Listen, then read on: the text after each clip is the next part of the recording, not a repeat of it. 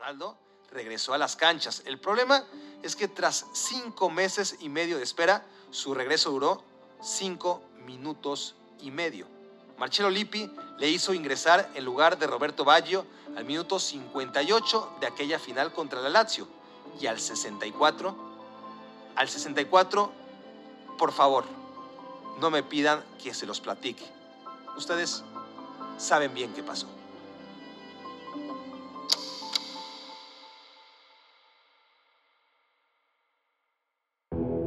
Estás a punto de escuchar el podcast de Barack Feber. Los comentarios, el análisis, la acidez, la perspectiva, las opiniones, el estilo que solo tiene Barack.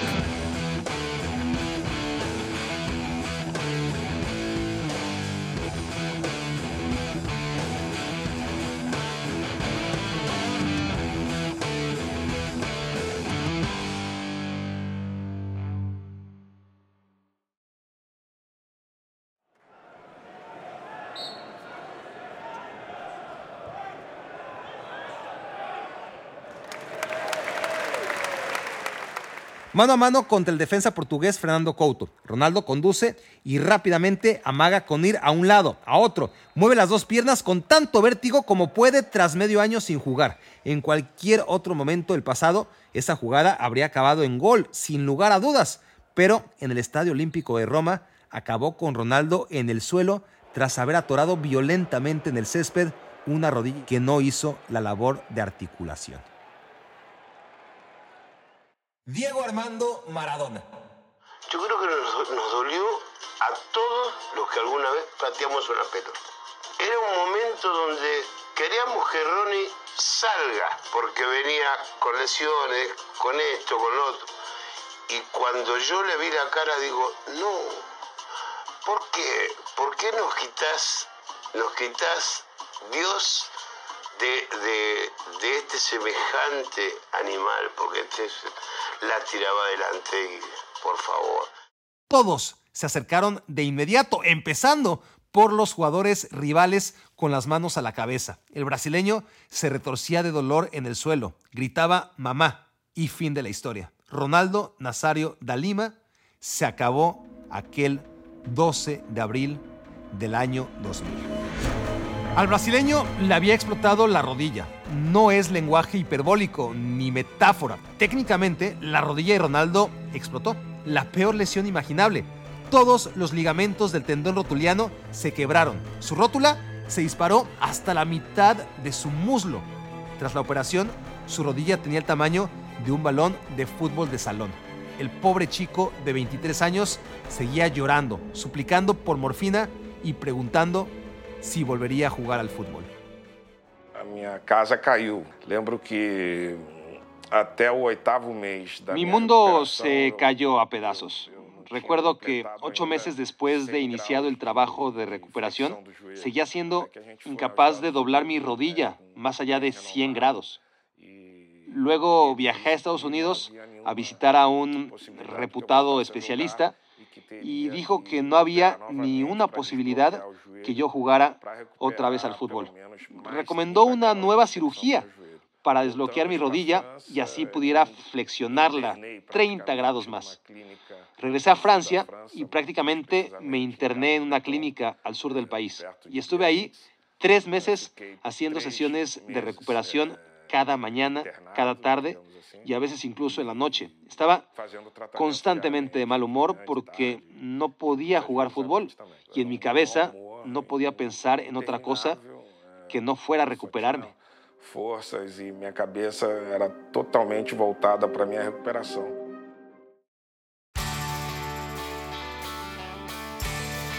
Y Ronaldo se recuperó. Lo hizo en noviembre de 2001 tras haberse perdido dos años enteros, salvo por aquellos malditos seis minutos contra la Lazio. Tenía ahora seis meses para preparar el Mundial de Corea-Japón 2002. Tras lo acontecido en su primera lesión en la que regresó demasiado rápido, se extremaron ahora sí precauciones. No podía volver hasta que todo mundo estuviera seguro que ahora sí, que esa rodilla no volvería a desarmarse. En aquel final de 2001, Ronaldo entró de cambio a dos partidos. Luego fue titular en cuatro y metió tres goles. Justo después se lesionó. pero no la rodilla, sino los músculos isquiotibiales que también estaban débiles tras tanta inactividad. De todos modos, esa nueva lesión lo marginó otros tres meses, cuando apenas había regresado.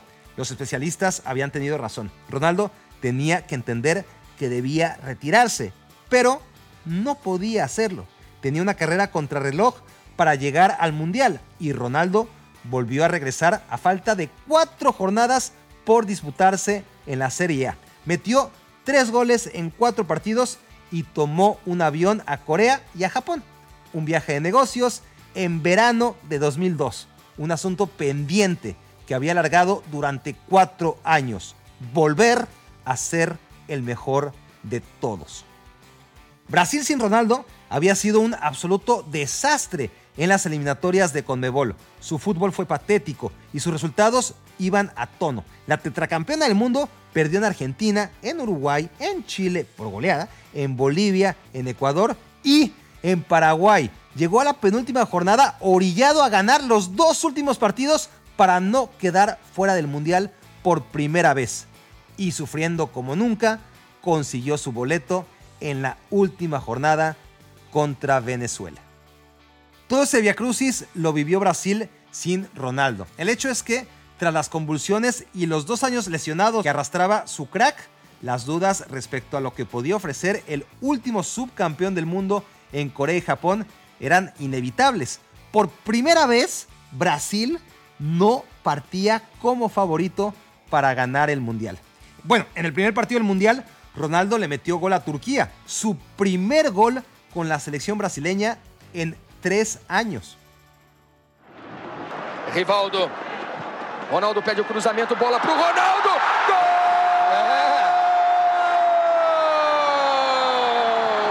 É do Brasil! Ronaldo! Ronaldo fazendo o primeiro dele na Copa 2002. En el relato anterior, el centro al área fue obra de Rivaldo desde la banda izquierda. Ahí, Ronaldo, probablemente inspirado por la definición de Cuauhtémoc Blanco cuatro años atrás contra Bélgica, se lanzó a la pelota con una patada voladora mucho más rústica que aquella definición del mexicano, pero igualmente efectiva. Perdíamos de 1 a 0 na virada do primeiro tempo e no segundo tempo eu recebi uma bola. Íbamos perdiendo 1 a 0 contra Turquía al descanso y al inicio del segundo tiempo Rivaldo me lanzó un balón en profundidad y el único chance que tenía de anotar era aventándome hacia la pelota y eso es lo que hice. Me lancé, conseguí tocarla y anoté así el del empate.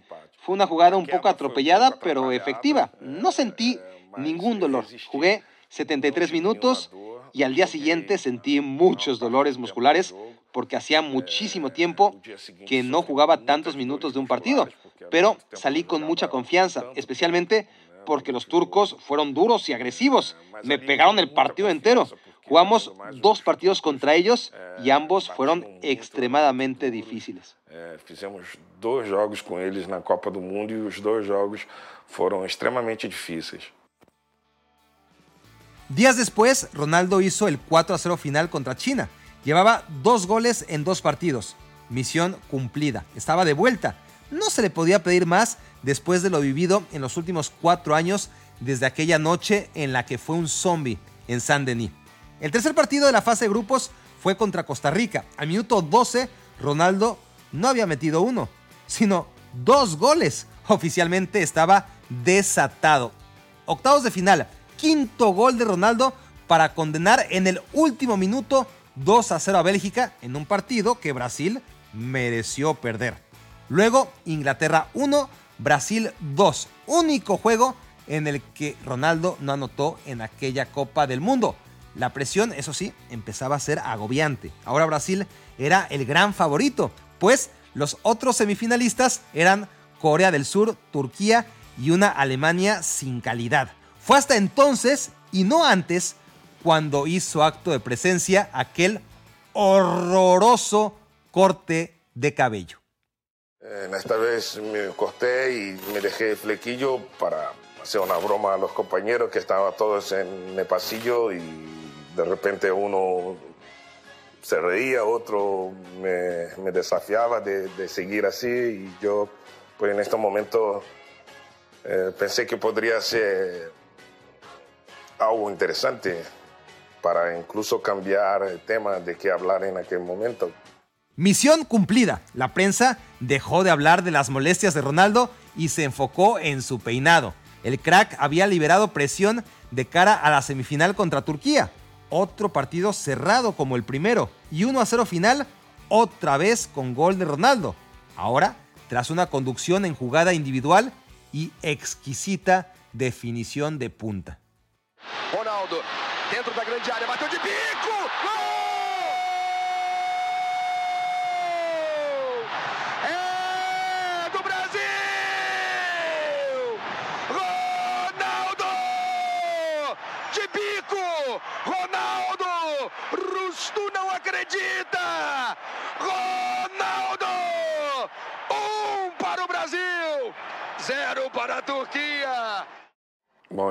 Semifinal. Para aquella semifinal estaba arrastrando una pequeña lesión muscular en mi muslo derecho, en el músculo aductor. Y yo diría que fue por eso, creo yo, que definí de punterazo porque sentía mucho dolor y tal vez entendí que mi músculo no iba a aguantar si trataba yo de definir con una patada con el empeine o con la parte interna. De cualquier manera, esta clase de recursos son típicos del futsal. Y yo jugué mucho fútbol de salón durante mi infancia y me llevé muchos recursos de aquel tiempo. Tal vez el más famoso fue ese punterazo por tratarse de un gol en semifinales de Copa del Mundo. Ronaldo llevaba seis goles, los mismos que había conseguido Davor Zucker, campeón de goleo en Francia 98, y Stoichkov y Salenko, goleadores de Estados Unidos 94, y también Toto Schilacci en Italia 90, y Gary Lineker en México 86, y Paolo Rossi en España 82, y Mario Kempes en 78. En los últimos 25 años en la historia de los mundiales, nadie había pasado la barrera de los seis goles en el mundial. Y les digo que en los últimos 20 años, desde aquel mundial, tampoco. Pero Ronaldo en la final llegaría hasta 8. Único que ha logrado semejante cifra en los últimos 50 años en la historia del mundial. El primer gol cayó al minuto 67, ya entrando a la recta final del partido. Todos recuerdan el error de Oliver Kahn, premiado prematuramente antes de la final como mejor jugador del Mundial por encima de Ronaldo. Lo que pocos recuerdan es que Ronaldo no solo pasaba por ahí cuando empujó hacia las redes el balón que escupió el portero, sino que fue Ronaldo quien propició el gol robando el balón a Dietmar Hamann. Se la dio a Rivaldo, Rivaldo disparó y entonces sí, Oliver Kahn ejerció el rol de triste protagonista. La de Rivaldo, se equivocó Can. Ahí está. El gol de Ronaldo. El gol de Ronaldo. Ronaldo aprovechando el error del mejor portero del mundo. La zurda de Rivaldo era fácil para cualquier portero. Se equivocó. Oliver Kahn, sí. Los montos también fallan. Y ahí estaba el olfato de un Ronaldo que hoy se había perdido tres o cuatro, pero acompañó la zurda acompañó el error, todo el arco, toda la pantalla para él. Sereno, tranquilo. Ronaldo rompiendo el maleficio. Y 12 minutos después de eso, pase por la derecha de Cleverson, genial pantalla de Rivaldo que amaga con disparar y acaba saltando para que de primera intención, sutilmente, suave como un beso a 15 metros del arco, Ronaldo cruzar el balón lejos del alcance del mejor portero del mundo. Pela direita, Cafu já partiu na velocidade. Ele cortou para o meio, lá veio o Cleverson. Rivaldo saiu para o Ronaldinho, pé direito, bateu. Gol!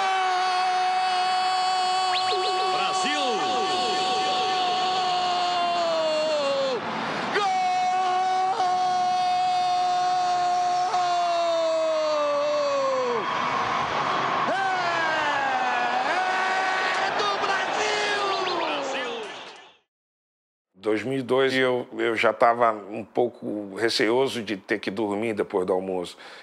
Tenía un poco de miedo de dormir la siesta tras comer el día de la final contra Alemania y lo evité. No tuve ningún descanso. Fui a buscar a varios de mis colegas favoritos para charlar, pero todos tenían el hábito de dormir después del lunch. Así que solamente encontré despierto a Dida, el portero suplente, y nos quedamos charlando un rato. Dida fue muy cariñoso conmigo y me distrajo porque cada vez que pensaba en la final de 1998 recordaba el episodio de las convulsiones y ese fue mi mayor miedo previo a la final cuatro años después. Luego, yendo camino al estadio, dejé de pensar en eso. Estaba ya totalmente enfocado en la final y entonces ocurrió ese partido maravilloso que nos dio el título y pude enterrar todos los traumas del pasado. Dejé la cancha cinco minutos antes del final y llegando al banco, abracé al doctor Rodrigo Paiva, que me había acompañado en esas jornadas de recuperación.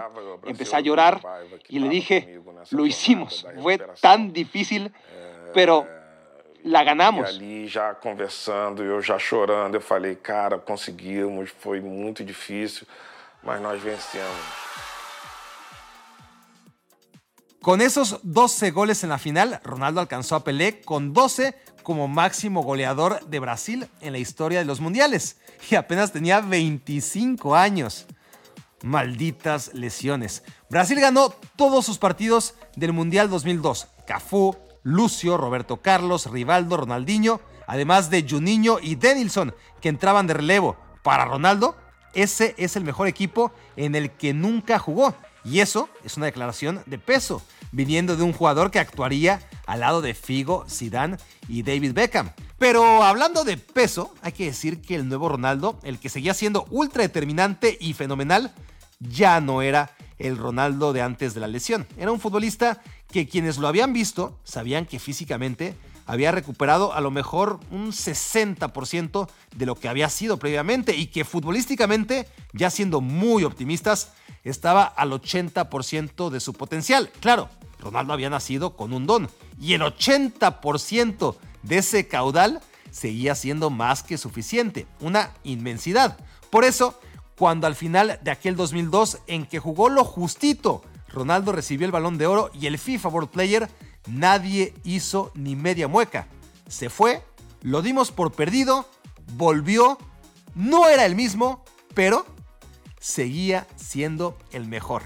La velocidad, potencia, cambio de ritmo y sobre todo esos elementos para los que no existen palabras en torno a su presencia, sus festejos de gol siempre mesurados, limitándose a sonreír de oreja a oreja y dejarse abrazar por sus compañeros, todo en él, de verdad, todo, parecía indicar que venía a visitarnos de otro sistema planetario y que había que aprovechar el tiempo porque a lo mejor, como E.T., un día regresaba a casa. Nunca nadie de quienes pudieron verlo en plenitud había visto algo igual. Clarence Seedorf. Who's been the best uh, player that you have played with? He contestado esta pregunta sin ningún titubeo a lo largo de mi carrera. Para mí, Ronaldo, el Ronaldo brasileño, ha sido de una especie distinta. Y esto es porque yo jugué contra él cuando él tenía 18 años en Holanda. En España, cuando teníamos 20, 21 años, y jugué junto a él y ahí es cuando ves lo bueno, en el entrenamiento. En los juegos sí, pero cuando alguien puede repetir la misma cosa en cualquier momento, cuando le da la gana, entonces ya no es suerte seguro.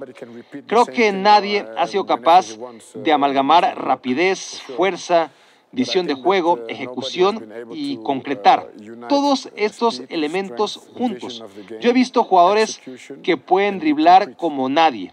Tal vez pueden anotar como nadie pero además inteligencia, el paquete completo, sí, era increíble.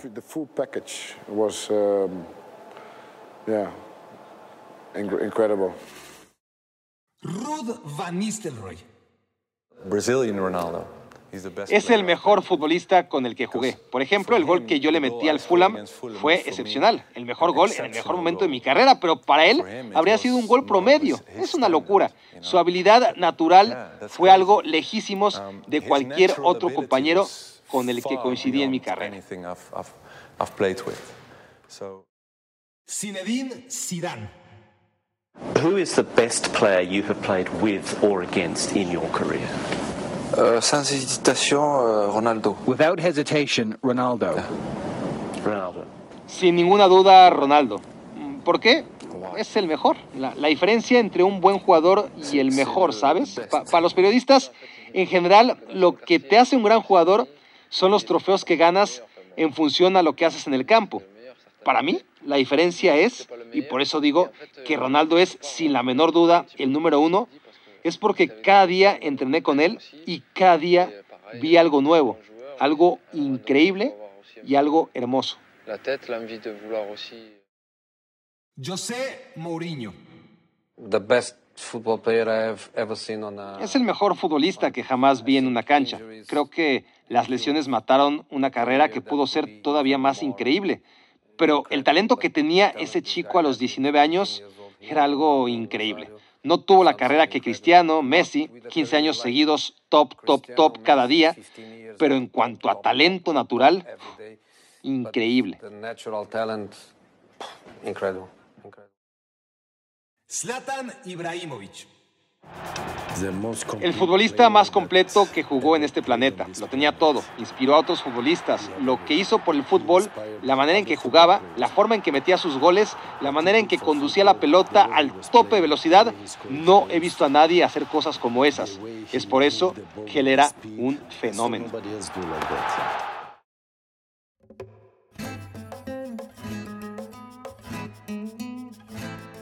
Días después del Mundial de Corea-Japón 2002, que lo consagró como campeón del mundo, Real Madrid oficializó los rumores del verano. Tras Figo en 2000 y Zidane en 2001, Ronaldo era el tercer fichaje galáctico de Florentino Pérez a cambio de 46 millones de euros. Un montón de dinero, pero menos del pagado en años anteriores por los cracks de Portugal y de Francia. Seña inequívoca que apostar por Ronaldo era aún asumir un elevado riesgo. El delantero llegó lesionado, para variar, y su esperado debut no aconteció hasta octubre. El rival a la vez entró de cambio por Guti al minuto 63. ¿Saben cuánto tardó en meter su primer gol de blanco? Calculen. No, menos. Mm, No. Menos. Ah, casi. Bueno, un minuto y un segundo. Ronaldo baja con el pecho, puede marcar Ronaldo, Ronaldo, gol de Ronaldo. Apenas llevaba ni apenas ni nada, un minuto exacto sobre el terreno de juego y ahora sí que se va a caer el estadio y se le caen todos los jugadores del Madrid a Ronaldo que ha tardado 60 segundos, un minuto en marcar su primer gol con el Real Madrid. Aquel apenas fue el primero de sus dos goles en el Bernabéu, la tarde en que debutó vestido de blanco. Ya era octubre, pero le daría tiempo para meter 28 goles más y llegar a 30 en aquella su primera temporada en el Real Madrid.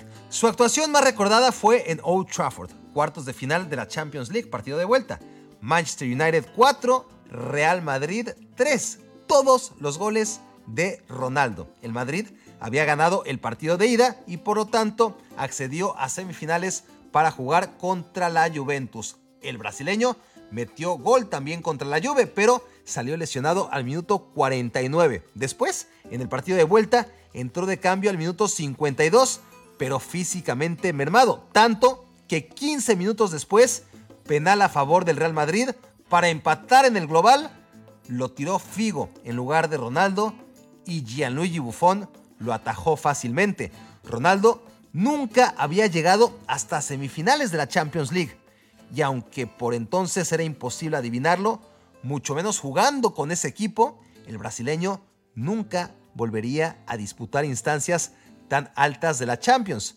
Ya no es que no saliera campeón, ni jugara una final. Es que jugó semifinales solo aquella vez y el penal de Figo lo echó todo a la borda. Lo que sí ganó Ronaldo en aquella su primera temporada en el Real Madrid fue la Liga 2002-2003, apenas el primer título de liga de toda su carrera y también, por increíble que resulte, el último. Graciano comienza el partido a la izquierda de Madrid. Hay 5 grados de temperatura, mucho frío en la capital española. La humedad baja, 56%. Ya saca Ronaldo. Se va, se va, se va Raúl. Ronaldo, Ronaldo. Y golazo.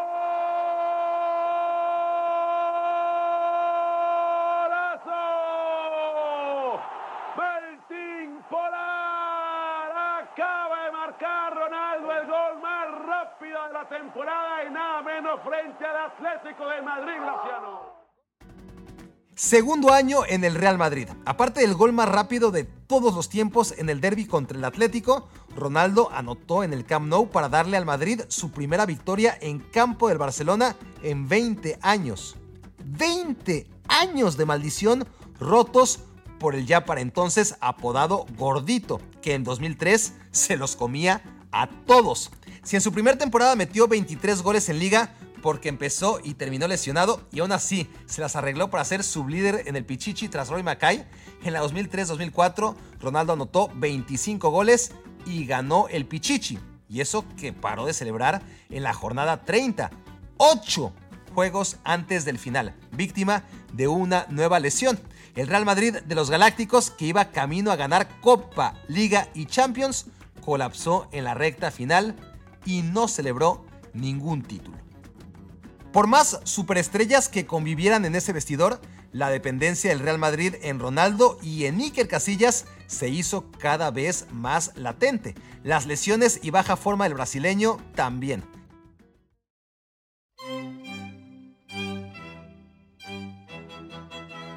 En el Mundial de 2006, la versión más lenta de Ronaldo aún sirvió para anotar tres goles y convertirse en el máximo anotador de la historia de la Copa del Mundo.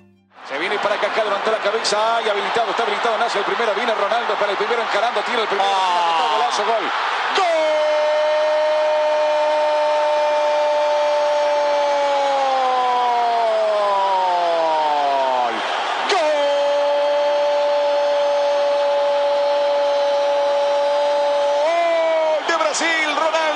Felicitaciones, goleador histórico de los mundiales, Ronaldo habilitado y a cobrar en 5. Brasil gana 1 0. Habilitado por Pancilis, bicicleta de Ronaldo. Estaba Adriano también para definir, pero va a dejar en ridículo a Kinson con esa bicicleta. Toca con la punta del pie derecho antes de que pueda regresar en la jugada. Pancil, el que habilitaba a todos. Brasil enseguida por la genialidad del mejor definidor del mundo cumple con el trámite. 15 goles para Ronaldo en mundiales. Qué manera de superar el récord. Ese equipo que juntó a Kaká, a Ronaldo y a Adriano era el gran favorito para ganar otra vez el mundial, pero cayó ante la Francia de Zidane en cuartos de final. De vuelta a Madrid, tras el Mundial llegó al club el rígido Fabio Capello a la dirección técnica, más preocupado por las estadísticas que marcaba la báscula que por las de goles y rendimiento, el italiano mandó a la banca al delantero. Capello y Ronaldo no podían coexistir y el club, ya urgido de títulos, prefirió al entrenador. En el mercado de invierno, Ronaldo se fue al Milan. Por segunda ocasión, Ronaldo acababa en el gran rival de un equipo anterior, primero con el Madrid tras haber jugado un año en el Barça, y ahora volvía a la ciudad a la que brindó su mejor par de temporadas, pero con colores distintos. De todas formas, para entonces, año 2007, muchas cosas más allá de los colores, el corte de pelo, ahora largo y chino, o el horrible número 99 que portaría en el Milan, habían cambiado. Ronaldo tenía 30 años, pero parecía ya un jugador acabado, por las lesiones, el sobrepeso y la falta de disciplina. Ronaldo no tiene tanta fama de fiestero como Ronaldinho y Romario, pero aunque más discreto, era bueno para la fiesta y fumaba y no comía bien. Y todo eso, a los 30 años, le estaba pasando factura. Con todo y eso, Ronaldo fichado en el último día del mercado de invierno por una ridícula cantidad de 8 millones de euros, jugó 14 partidos y metió 7 goles en aquella segunda vuelta de la temporada 2006-2007 en la Serie A. Solamente en la Serie A, porque que al haber jugado minutos de la fase de grupos con el Real Madrid, estaba bloqueado para jugar la Champions League con el cuadro rosonero, que, vaya broma de la vida, jugó la final de la Champions contra el Liverpool, la revancha en Atenas con dos goles de Filippo Inzaghi. Como no estaba inscrito, Ronaldo no se quedó ni siquiera con el consuelo de esa medalla simbólica ganada por sus compañeros. Su segunda temporada en el Milan fue un desastre marcado por lo de siempre, lesiones y sobrepeso. Cuatro partidos titular, dos partidos desde la banca y sus dos últimos goles en Europa. Llegados al mes de febrero, lo que aún quedaba de Ronaldo entró de cambio al minuto 57 contra el Livorno. Tres minutos después, tras saltar en el área chica, tras un centro pasado que ni siquiera pasó cerca de él, la rodilla volvió a desbaratarse. Ya no la derecha, que se había destrozado dos veces. Era turno de la rodilla izquierda que a los 31 años estalló para reclamar ahora sí el retiro del mito. La trágica escena se repetía ocho años después. Llanto, dolor, angustia, pena y alrededor de todo la sofocante sensación de déjà vu. But said that this is very worrying. Oh no, Ronaldo is clear has just been blighted by injury. Trece meses después, Ronaldo lo hizo otra vez. Reapareció contra todos los pronósticos. Más gordo que nunca, pero tan goleador como siempre. 29 goles en 52 partidos con el Corinthians. Nada mal. Metió 10 goles en 14 partidos del torneo paulista y fue vital para conseguir el título, uno de los muy pocos trofeos que levantó Ronaldo en su carrera que no fuera reconocimiento estrictamente individual. También ganó con el Corinthians la Copa Brasil. El 70% de la afición brasileña lo quería ver de vuelta en la selección para Sudáfrica 2010. Sin embargo, el hipotiroidismo, un desorden en su metabolismo que le impedía bajar de peso, logró lo que sus rebeldes rodillas nunca pudieron. El 14 de febrero de 2011, tras caer eliminado de la Copa Libertadores, Ronaldo, acompañado por un mar de lágrimas, anunció su retiro del fútbol.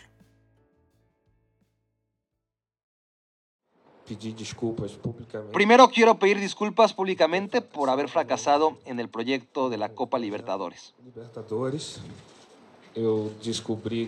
Hace cuatro años en el Milan descubrí que sufría de un padecimiento que se llama hipotiroidismo. Y para combatirlo necesitaría consumir una sustancia que en el fútbol no es permitida porque sería doping. Muchos acá estarán ahora arrepentidos por haber hecho tantas bromas por mi peso, pero, pero no importa.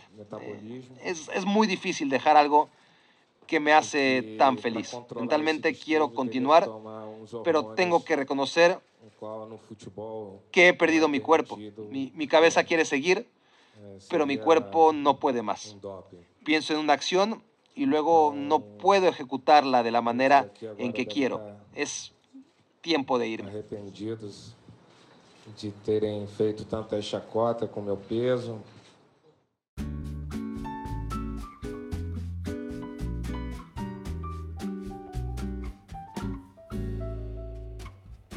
Una minoría piensa que Pelé está sobrevalorado, sobre todo por no haber jugado nunca en una liga europea. Maradona también divide opiniones, sobre todo por su relación con la droga.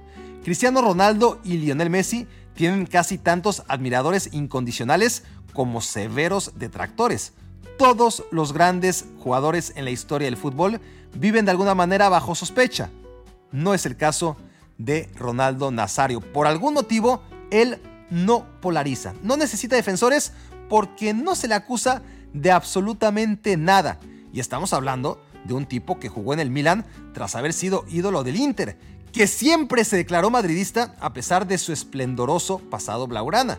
Cualquier otro sería considerado como mínimo un mercenario, si no para los espectadores neutrales, sí para los aficionados del Inter o del Barça. Pero no, nadie puede odiarlo, así como no hay alguien lo suficientemente atrevido como para ningunearlo. Ronaldo fue una figura efímera. Su prime time duró apenas 3 o 4 años. No ganó nunca la Champions League. Ganó una sola liga en toda su carrera. solamente rompió un récord, el de más goles en el Mundial, que en 2018 hizo Trizas Miroslav Klose. Y sin embargo, nadie que haya entrenado con él duda un instante que era el mejor en esto de jugar al fútbol. No solamente el mejor, sino único, capaz de hacer cosas jamás vistas. O futebol, eu digo que é a minha grande universidade. Yo siempre digo que el fútbol fue mi universidad. No tuve tiempo de ir al colegio, pero el fútbol me enseñó más que cualquier maestría o doctorado. Ningún curso me podría haber ofrecido lo que recibí en mi vida como futbolista. Siempre estaré agradecido al fútbol y todo lo que me dio y la persona en que me convirtió. Yo no sabía lo fuerte que era hasta que sufrí esas lesiones y entonces realmente necesitaba ser fuerte. Creo que el fútbol me dio mucho más de lo que yo le di al fútbol. Me ofereceu muito mais do que eu ao próprio futebol. Escuchaste el podcast de Barack Feber. Toda la información de los deportes con un toque de Barack.